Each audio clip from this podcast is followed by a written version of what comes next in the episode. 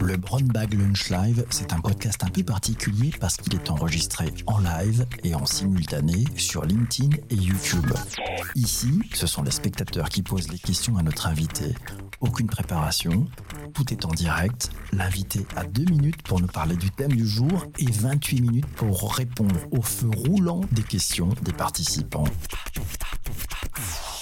C'est parti Bonjour à vous tous, bienvenue, bienvenue dans ce Brown Bag Lunch Live. On attaque donc la saison 2 du Brown Bag Lunch Live. Vous le savez, c'est chaque lundi à 12h30. On est en direct. Aujourd'hui, je vous ai gâté pour vous souhaiter la bonne année, la belle et bonne année 2021. Je vous ai amené le patron de l'agence qui a été élu agence conseil en stratégie de communication de l'année 2020. Je vais le laisser se présenter et puis bienvenue. Vous n'hésitez pas à vous poser toutes vos questions, vos commentaires dans le dans le fil. Voilà et on prendra vos questions. C'est vous dans ce rendez-vous qui êtes les intervieweurs. Sans plus attendre, je vous demande d'accueillir, de faire un triomphe, une ovation à notre ami Pierre Vallée. C'est le patron, c'est le patron de l'agence Reputation Edge. Bonjour Pierre. Pour celles et ceux qui ne te connaissent pas, est-ce que tu peux te présenter en mode euh, ouais, bio Twitter assez rapide quoi Bonjour. D'abord, euh, merci pour ton invitation. Euh, très heureux et très honoré d'inaugurer cette, nouvelle saison. donc, je suis Pierre Vallet, j'ai 52 ans, je suis marié, je suis père de trois enfants. je sors du Covid, donc c'est Pierre Vallet ou en tout cas ce qu'il en reste. et nous sommes donc je suis donc le, fondateur, cofondateur avec mes, deux associés, Philippe Lenschner et, et Charles-Henri Devigny d'une très belle euh, maison euh, qui s'appelle Reputation Age. Euh, qui se donne pour mission de révéler un peu le, destin euh, des marques euh, et clients que nous accompagnons et, de les aider donc à, piloter leur réputation dans l'espace public.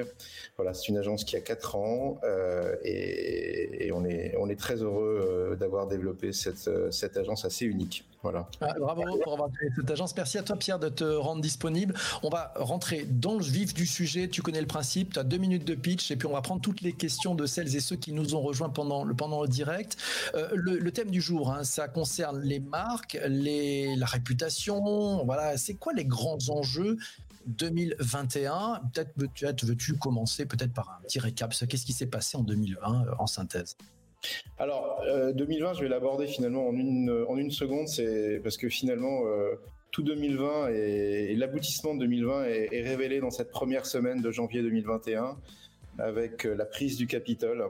Euh, voilà l'enjeu pour les marques. Euh, Dès, euh, dès, 2018, Gérald Bronner disait que la, grande aventure du monde contemporain serait de, conserver un, un, univers intellectuel commun. Et je crois que en quelques années, nous avons réussi à, à, entrer dans cette rupture. L'univers intellectuel commun n'existe plus. Euh, et, premier, la première conséquence de cette rupture, euh, c'est la rupture du consentement. Il n'y a plus de consentement dans nos sociétés, euh, et même les euh, ceux qui euh, était établi. Euh, on a même Fukuyama qui nous a parlé de la fin de l'histoire et, de cet horizon indépassable de la démocratie. Euh, ben voilà, maintenant, euh, maintenant, euh, même la démocratie américaine n'y résiste plus et euh, il n'y a plus de consentement sur le résultat d'une élection à l'échelle de la démocratie américaine. Je trouve qu'on peut pas trouver un plus beau ou plus triste symbole de cette rupture du consentement dans une société qui est devenue une société de la défiance de tous contre tous. Donc les enjeux pour les marques, euh, ils vont être très forts. Euh, alors on a là j'ai pris un exemple qui est euh, qui est euh, qui est qui est, énorme et, très très explicite, euh, qui est qui est la défaite de l'État-nation face à ces face à cette rupture du consentement. Mais donc l'enjeu pour les marques, il va être très clair, il va être de s'inscrire dans cette, euh, cette dans ce nouveau monde. Euh, certaines marques résistent bien, je pense que c'est pour de très bonnes raisons. Euh, notamment par le fait que les marques aujourd'hui, et ce sera vraiment l'un des grands enjeux de 2021, euh, peut-être le premier, sera de, de, de se doter d'une véritable colonne vertébrale en abandonnant pour autant le monolithisme. Et je pense que les grandes marques qui résistent sont des, sont des marques qui ont euh, une colonne vertébrale extrêmement forte, mais qui n'est pas monolithique. Euh, le monolithisme euh, dans ce monde d'addition de, communautés est aujourd'hui invivable et insoutenable. Et donc, il va, les, marques qui vont s'en sortir seront des marques qui sauront développer euh, leur euh, caractère protéiforme sans jamais abandonner leur colonne vertébrale. Euh, et, l'enjeu numéro 2, ce sera de maintenir la confiance avec les, cibles et les, écosystèmes qui sont les leurs maintenir la confiance pour conserver un, semblant de consentement autour de ce qu'elles sont. Voilà. En deux mots. Magnifique, merci. on va prendre un premier commentaire, une question, euh, c'est celle de Laura. Il n'y a plus de commun, véritablement commun, avec une polarisation euh, qui oblige, avec des choix imposés de camp pour les marques. C'est une question, qu'est-ce que tu en penses là-dessus, toi, Ben euh, J'aime beaucoup l'idée de polarisation oblige. alors, oui, il y a une polarisation et, c'est très difficile d'y échapper parce que voilà, maintenant, euh, l'information dominante est l'information algorithmique. Donc chacun voit midi à sa porte et ça devient très compliqué euh, de, conserver euh, justement cet univers intellectuel commun. par rapport à ça, je disais, voilà, les marques ne pourront plus être monolithiques. Euh, et donc, il va falloir, et c'est un peu ce qu'on, nous, c'est l'approche que l'on développe euh, pour nos clients, euh, alors avec une, dimension essentielle qui est qu'aujourd'hui les marques se travaillent dans l'espace public. On parle, on parle de l'ère des réseaux sociaux. La, réalité, c'est que euh, les réseaux sociaux, c'est devenu la nouvelle agora. Euh, euh, c'est l'espace public et c'est là que, toutes nos communications se, se, juxtaposent et, se, jouent. donc cet univers intellectuel commun n'existe plus. Il n'y a plus de commun. En revanche, il y a des communautés pour lesquelles il faut travailler des discours adaptés. Donc nous, on a des avec, avec l'agence, on a des, outils euh, euh, qui nous permettent de développer justement cette, euh, multipolarisation de, de, des marques et, ce qui leur permet de faire face et front en fonction des univers sur lesquels elles sont interpellées. Ok, merci. merci. Euh, tiens, c'est Hicham qui nous le dit. Les institutions manquent peut-être de sens commun. Est-ce que les marques prennent le relais? Est-ce que tu sens ça? Est-ce que c'est un des enjeux euh, pour, pour, tes, pour tes clients, euh, marques Une marque, c'est une aide au discernement. Donc, les marques qui vont nous aider, qui vont, qui vont tenir dans la durée, sont des marques qui justement vont jouer leur rôle de repère, euh, vont, vont, vont donner euh, des, des, moyens de discernement à leur écosystème ou à leur, euh, à leur cible, à leurs clients, à leurs partenaires. Donc c'est essentiel que les marques prennent le relais. Alors je pense même que à une époque où on nous bassine avec la raison d'être, etc., etc. Euh, le, les marques qui vont prendre le relais et qui vont savoir justement euh, euh, se trouver un rôle social, une utilité sociale,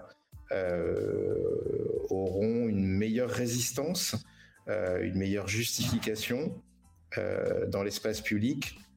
Et on voit du reste de plus en plus de marques s'engager ou endosser des combats politiques. Alors il y a des, États-nations ou des cadres nationaux, je parlerai plus de cadres nationaux, qui sont plus adaptés à ça, parce que culturellement c'est c'est plus proche de ce qu'ils sont, euh, et bon c'est plus euh, propre à la culture anglo-saxonne, je pense.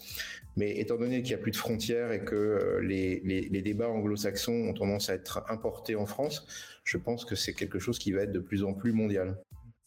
Et, cette, euh, alors on est vraiment dans l'actualité puisqu'on l'a vu sur les réseaux sociaux. Bon, la, décision qu'ont pris euh, bah, ces entreprises qui sont privées, rappelons-le, hein, pour pas les citer, Facebook, Twitter et, et tant d'autres, de finalement de couper le, robinet euh, bah, au président Trump. Hein, c'est Laura qui nous amène d'ailleurs cette, cette bonne question. les réseaux sociaux étant devenus un espace public mais géré par des entreprises privées, voilà, c'est un peu de censure, c'est salutaire pour d'autres. En fait, le sujet, alors comment on peut s'extraire de ça? C'est-à-dire qu'on est une marque, si on veut créer sa communauté sans être dans un critère de dépendance, on voit il y a un critère de dépendance fort. On est chez des personnes qui ont la main pour couper ou ouvrir le fil à un moment donné. Aujourd'hui, c'était avec avant, avant c'était avec les algorithmes. Maintenant, c'est encore plus massif, c'est-à-dire qu'on peut vraiment couper un compte. Qu'est-ce qu'on peut faire? Et, Laura nous permet d'avoir un peu plus d'oxygène. Comment sa communauté sans dépendre des réseaux sociaux. Il y a deux manières d'y répondre. Euh, alors il y a une première réponse qui est une réponse de professionnel, et puis il y a une deuxième réponse qui est euh, une réponse de citoyen. Euh, la première réponse qui est celle du professionnel, c'est que bah voilà, c'est un peu vieux comme le monde, mais on met pas tous ses œufs dans le même panier. Et je suis toujours aussi mal à l'aise avec ces entreprises qui reposent pour 90% de leur business sur qui euh, une page Facebook, qui un écosystème, alors plus exactement un écosystème Facebook, qui ont, qui ont tout 100% de leur business sur euh, euh, Facebook et, Instagram et, et, WhatsApp et je ne sais quoi et Messenger, ou d'autres qui ont fait le choix d'aller d'aller se, se, déployer sur sur Twitter. Donc il y a vraiment une balance à faire dans tout cela, mais clairement, quoi qu'il arrive, avoir ses bases de données, avoir sa data chez soi et continuer à développer sa data et des outils de lien direct avec les internautes sans passer par les fourches codines de, euh, de nos amis GAFAM, je pense que c'est essentiel. Donc, il y a peu de, de, solutions hein, aujourd'hui qui continuent à, à survivre à, cela. Euh, la première d'entre elles, quand même, demeure euh, la, base de données client et la newsletter, euh, qui est un des rares moyens de push. Euh, les, moyens de push avec avec des applications aussi sont intéressants, même si euh, on, connaît les mésaventures euh, des, usines à push sur sur Apple, sur les Apple sur l'Apple Store. donc ça c'est une première réponse qui est de ne surtout pas mettre tous ses œufs dans le même panier et d'essayer de limiter autant que faire se peut sa dépendance au bon vouloir des des GAFAM. la deuxième réponse elle est plus citoyenne. Euh, c'est que combien de temps accepterons-nous euh, que ces euh, CGU, que les conditions générales d'utilisation euh, soient pour des acteurs qui sont aussi aujourd'hui aussi importants dans l'espace public. Alors dans les CGU, j'y ajouterai les algorithmes, ne soient pas soumis à une forme d'autorisation de mise sur le marché. Ça me paraît assez incroyable. Euh, que les politiques euh, acceptent d'avoir des acteurs euh, qui ont ce pouvoir dans l'espace public sans, sans, la moindre régulation externe. Euh, je pense notamment au fait que euh, à cette expérience qui avait été conduite par Facebook, qui montrait qu'avec une simple variante de son algorithme, euh, en fonction du fait qu'il pousse des informations positives ou négatives, optimistes ou, pessimistes, ils arrivaient à influencer l'état d'esprit, la, bonne forme psychologique des internautes qui consultaient leur groupe test. Euh, on connaît le poids de ces acteurs dans la société française. Comment on peut accepter l'idée que euh, des acteurs privés puissent influencer euh, l'état d'esprit d'une nation? Hmm. Pas facile, hein euh, Effectivement, tiens, on va prendre un petit commentaire de, Christian qui dit vive le business to business et surtout faut être prudent sur le fait de ne pas tout mettre ses œufs dans le même panier. Il a bien raison, c'est ce qu'on disait. Euh, moi, j'aimerais te poser une question, Pierre, aussi, c'est sur, justement sur les marques. Est-ce que le, sujet, c'est que les marques peuvent être finalement de nouveaux repères? Et puis la, relation avec les, avec les, que marque a avec ses, ses consommateurs, ses clients, son audience, finalement, elle est peut-être un peu, elle devrait être agnostique aux canaux de diffusion, aux médias, puisque finalement c'est la relation avec la marque qui compte, euh, donc quel que soit finalement le, canal. Pourquoi il y a eu cette dérive Tout d'un coup, euh, les marques se sont pensées comme euh, étant on met les œufs dans un panier, puis on verra bien, c'est ça? Ils ont perdu un peu leur, leur retour? Alors, je suis désolé, j'ai pas. Euh, il y a deux questions, je pense, dans, ta question. Euh, D'abord, il, y a la dérive, euh, effectivement, des marques qui ont accepté. Enfin, il y a beaucoup de marques qui ont cru au Vaudor, hein, qui, qui se sont dit ça y est, on a trouvé la martingale.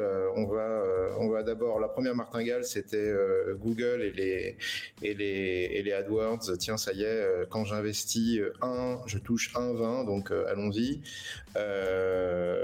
donc, il y a beaucoup de gens qui, qui ont été dépendants à, Google avant de se rendre compte qu'une simple variable de l'algorithme de Google pouvait les sortir du marché. On a eu l'exemple après sur l'App Store d'un acteur français très médiatisé qui s'est retrouvé exclu de l'App Store du jour au lendemain. Bref, tout le monde sait que la sanction elle peut être immédiate euh, et que les plateformes par rapport à, leur cœur de, clientèle euh, aiment rester maîtres chez elles.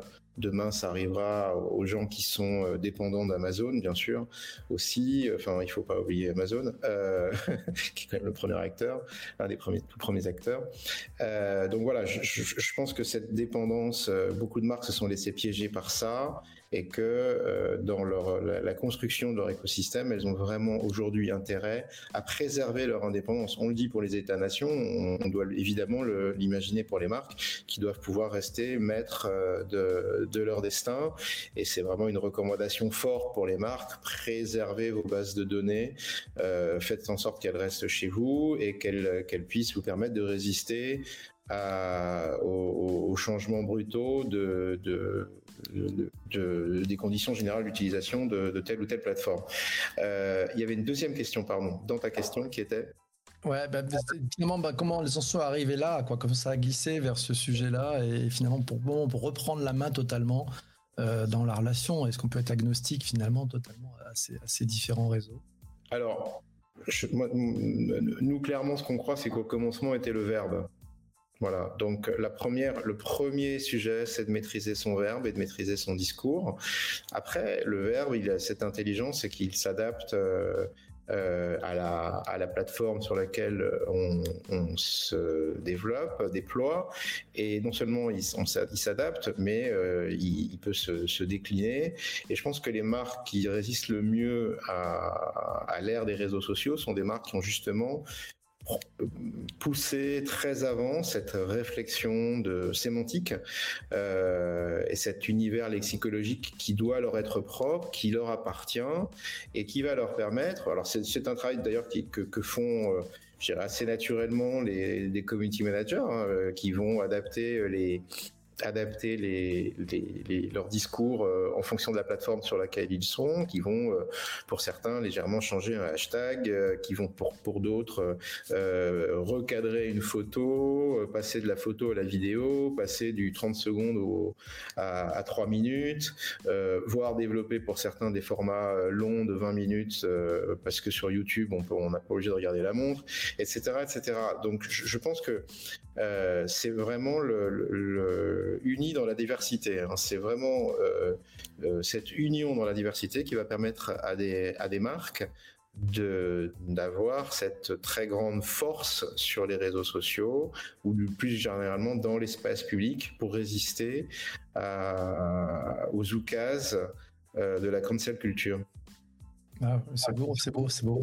Euh, on, parlait, tu disais au, commencement était le verbe et la data là-dedans. On peut peut-être en parler. C'est un commentaire de Géraldine qui nous dit la data devient un véritable actif intangible pour les entreprises. Il faut mettre en place des stratégies qui permettent de la contrôler et surtout de la valoriser. Tu, es mille fois d'accord avec ça? Alors oui. tu recommandes à tes, à tes clients là-dessus? Mille fois, d'abord oui, mille fois d'accord. Euh, nous, on est, euh, on a agi ces dix dernières années avec nos data euh, comme les, les, les, Mayas ou les Incas face aux conquistadors. Quoi. On avait de l'or, on leur a donné, parce que ça valait pas, ça valait pas grand chose. Quoi. Donc on sait, on a, on a fait en, cela des, des, faux pas stratégiques euh, très dangereux. Et du reste, aujourd'hui, la, la solution euh, sera, enfin cette cette euh, enfin, on nous présente souvent comme des colonies numériques des Gafa. Euh, cette, cette colonisation, elle a un coût et ce coût, ce sera le coût de la décolonisation. Euh, la décolonisation, ça coûte toujours très cher et ça prend du temps.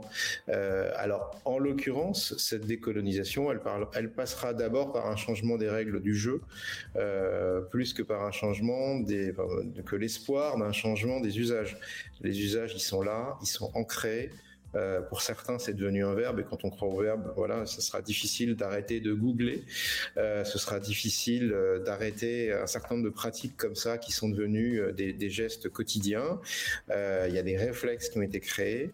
En revanche, le changement des règles du jeu, et je pense que la RGPD est un, est un, est un, a été un, bon, un, bon exemple dans, le, dans la, dans la dans l'illustration qu'un qu'une mesure réglementaire peut euh, s'appliquer, enfin faire tâche d'huile, s'étendre à l'Europe et aujourd'hui devenir un premier modèle de gestion de la data pour euh, le reste du monde. Mmh. Et c'est vraiment ça. D'ailleurs, je pense que notre notre notre notre pays a un, rôle à jouer très important, très très important. Ouais, c'est pas mal sur les marques. Qu'est-ce que tu penses de, celles et ceux qui disent, alors pas, pas si violemment que ça, pas si fortement que ça, finalement que peut-être ces grands acteurs, euh, les Google, les Twitter, devraient être un peu peut-être considérés comme des biens communs aussi dans une logique? C'est-à-dire qu'on a pris tellement d'habitude que on, on dépend d'une entreprise privée, mais finalement, est-ce qu'on ne devrait pas rendre ça un peu public? Euh, alors, euh, ça c'est une question. Alors d'abord, c'est une réflexion intéressante et qui s'inscrit effectivement dans euh, cette idée qu'il va falloir changer la règle du jeu. certaines certaines entreprises aujourd'hui, on parle de démantèlement on ferait mieux de parler de service public. certaines entreprises ont aujourd'hui acquis une dimension de service public.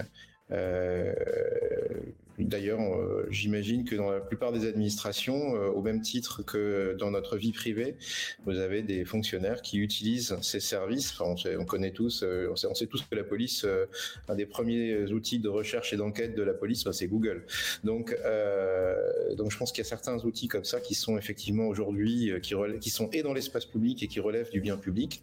En revanche, quand on parle de changer la règle du jeu, et que je crois qu'un des enjeux pour pour les marques sera de comprendre que si elles veulent se donner du sens, elles ont un côté, euh, elles ont tout en elles un côté non-profit, euh, et que ce côté non-profit, elles ont intérêt à le valoriser, d'abord parce que c'est un fort pouvoir d'attraction pour euh, le recrutement et pour la marque employeur. on a le sentiment de participer au bien commun, et, en, l'occurrence, effectivement, plus elles vont développer ces marques et dans leur discours et dans leur et dans leur pratique cette dimension bien commun, plus elles vont être irrésistibles et, vraiment, de, plus en plus, quand on regarde et qu'on pense à ces marques autour de nous qui, euh, qui gagnent en aura, euh, on remarque qu'en général, elles se dotent d'un discours euh, propre au bien commun qui, qui devient incontournable. Ok, tu as, tu as, quelques exemples de ces marques qui justement sont en train de migrer? La première qui vient à l'esprit, c'est Patagonia. Euh, qui, euh, euh, dans les, les, mois qui, qui, viennent de passer, a, développé d'abord un, discours très fort autour du, de, de la réparation des, des enfin, du, du, recyclage et de la réparation de ces anciens produits.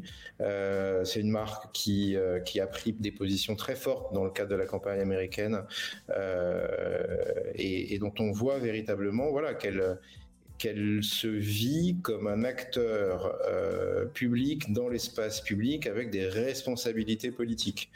Euh, c'est très fort. Alors toutes les marques ne peuvent pas euh, devenir Patagonia et ne le seront pas demain. Mais en revanche, je pense que c'est vraiment, c'est peut-être en parler jamais, mais y penser toujours. Ok, c'est bon. Euh, petit commentaire, tiens, question même de Laura qui nous dit est-ce qu'une logique des GAFAM à la open source avec un bien commun cœur pour vendre d'autres choses ensuite pourrait fonctionner? D'après toi, Géraldine nous dit impossible. Hein, pour les réseaux sociaux, la data, c'est leur fond de commerce. Donc, euh, elle n'y croit pas. Ton point de vue, toi, Pierre Alors, euh, d'abord, pour la, proposition du, du, bien commun et de l'open source, c'est très clairement une piste à suivre. c'est une piste super intéressante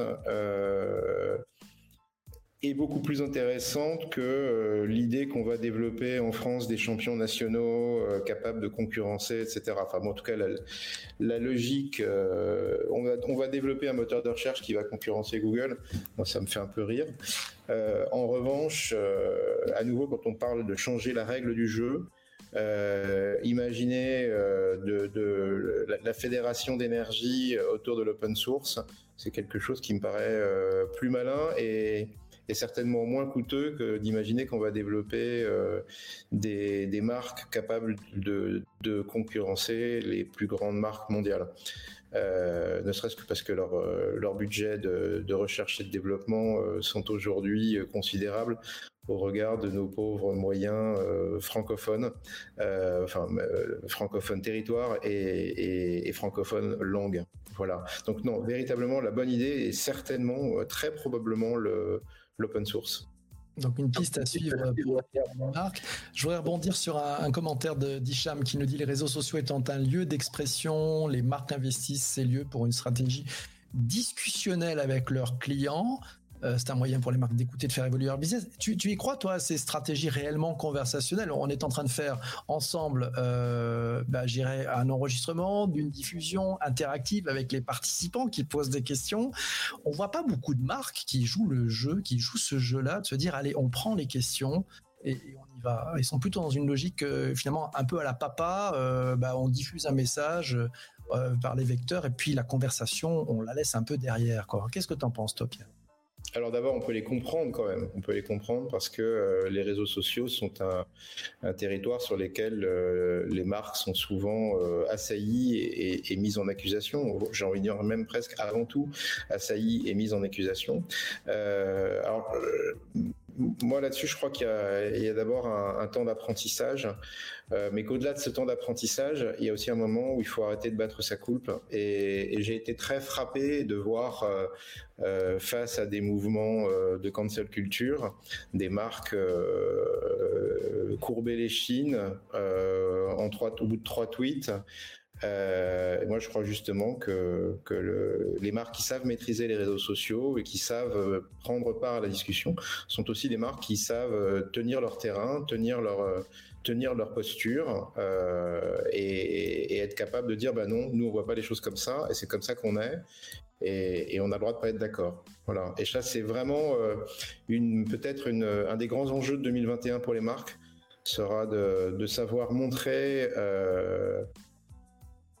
montrer leur colonne vertébrale euh, et dire ben voilà, nous on est on est comme ça et et on, on sera peut-être pas toujours d'accord. Tu penses que 2021 ça sera l'année de la conversation pour les marques en direct? Alors D'abord, c'est déjà l'année de la, déjà l'année de la conversation. Euh, je pense que depuis 3-4 euh, ans, toutes les marques cherchent à développer, à se développer en conversation et à être euh, des médias, à devenir des médias. Et je pense que si 2021 est l'année de quelque chose sous un angle média, ce sera l'année du live. Ça, c'est pas mal. J'aime bien, hein. en tout cas, j'aime bien euh, ça. ça. permet de faire peut-être la, la, fin de cet épisode. En tout cas, merci beaucoup, Pierre. Euh, qu'est-ce qu'on peut te souhaiter pour euh, cette année 2021 C'est pas toujours facile d'être patron d'une agence de com dans ces conditions assez complexes. Alors nous, on a fait une, année 2020 qui était excellente. et franchement, ce qu'on aimerait, c'est que l'année 2021 soit aussi excellente, mais pour tout le monde. Euh, voilà, je pense que notre objet, c'est pas d'être un acteur qui gagne, c'est d'être dans un écosystème gagnant. Et, je crois qu'aujourd'hui, euh, beaucoup de gens ont souffert en 2021, en 2020, pardon. Et la meilleure chose qu'on peut se souhaiter, c'est de se souhaiter collectivement euh, des réussites bien, bien, bien supérieures et, et qu'on arrive à se tenir tous ensemble dans cette, dans ce business dans cette société. Pierre, merci infiniment. Ça nous donne des perspectives et on peut souhaiter effectivement beaucoup de bonheur et beaucoup d'envie, beaucoup de créativité pour vous tous qui, qui regardez et participez à, ce, à ce podcast euh, vidéo, voilà, que l'on fait une fois par semaine sur, sur LinkedIn. Euh, merci beaucoup, Pierre, de ta, de ta présence, de ton, de ton aussi et de ton, ta finesse dans l'analyse. La semaine prochaine, alors on va pendant que je vous annonce le programme de la semaine prochaine, je vais vous demander, on va faire le traditionnel rôti, le return on time invested. Vous avez adoré cet échange, vous mettez 5, vous avez trouvé ça nul, vous mettez 0, ne revenez plus jamais. Mais c'est pas grave, on vous souhaite une bonne année quand même. Je compte sur vous, allons-y euh, dans les commentaires. La semaine prochaine, on aura le plaisir de faire un débrief du CES 2021. Tu sais, ça démarre aujourd'hui, Pierre. Euh, ça finit euh, fin de semaine. Voilà, ça sera, c'est un événement qui est full digital. C'est une grande première. On aura le plaisir d'accueillir pendant le direct sur LinkedIn L'ami Cédric Ingrand, euh, c'est le rédacteur en chef adjoint de LCI, c'est un journaliste tech euh, bien connu que vous connaissez tous. Voilà, on aura le plaisir d'être en direct avec nous. On fera. Et sympathique. Ouais. Il y a plein de, il y a plein de belles notes et ça fait vraiment plaisir. Il y a des 5, des machins, des plus et voilà, ça fait plaisir. Merci à vous tous d'être euh, venus participer. Merci beaucoup Géraldine, euh, Hicham. Merci à tous et, et, je reste à votre disposition dans les commentaires avec grand plaisir pour prolonger l'échange. Merci beaucoup Christian aussi, c'est sympa. Voilà, je l'avais pas vu Christian. Ils mettent des 5 et tout, c'est du bonheur. Voilà, merci, ça fait plaisir. Mille merci Pierre. Euh, 13h, on va rendre l'antenne. Pour ne rater aucun des prochains épisodes du Brown Bag Lunch Live, le plus simple est de t'abonner sur ta plateforme de podcast préférée. Et si le cœur t'en dit, rendez-vous sur YouTube ou LinkedIn en live pour participer en direct aux prochaines interviews.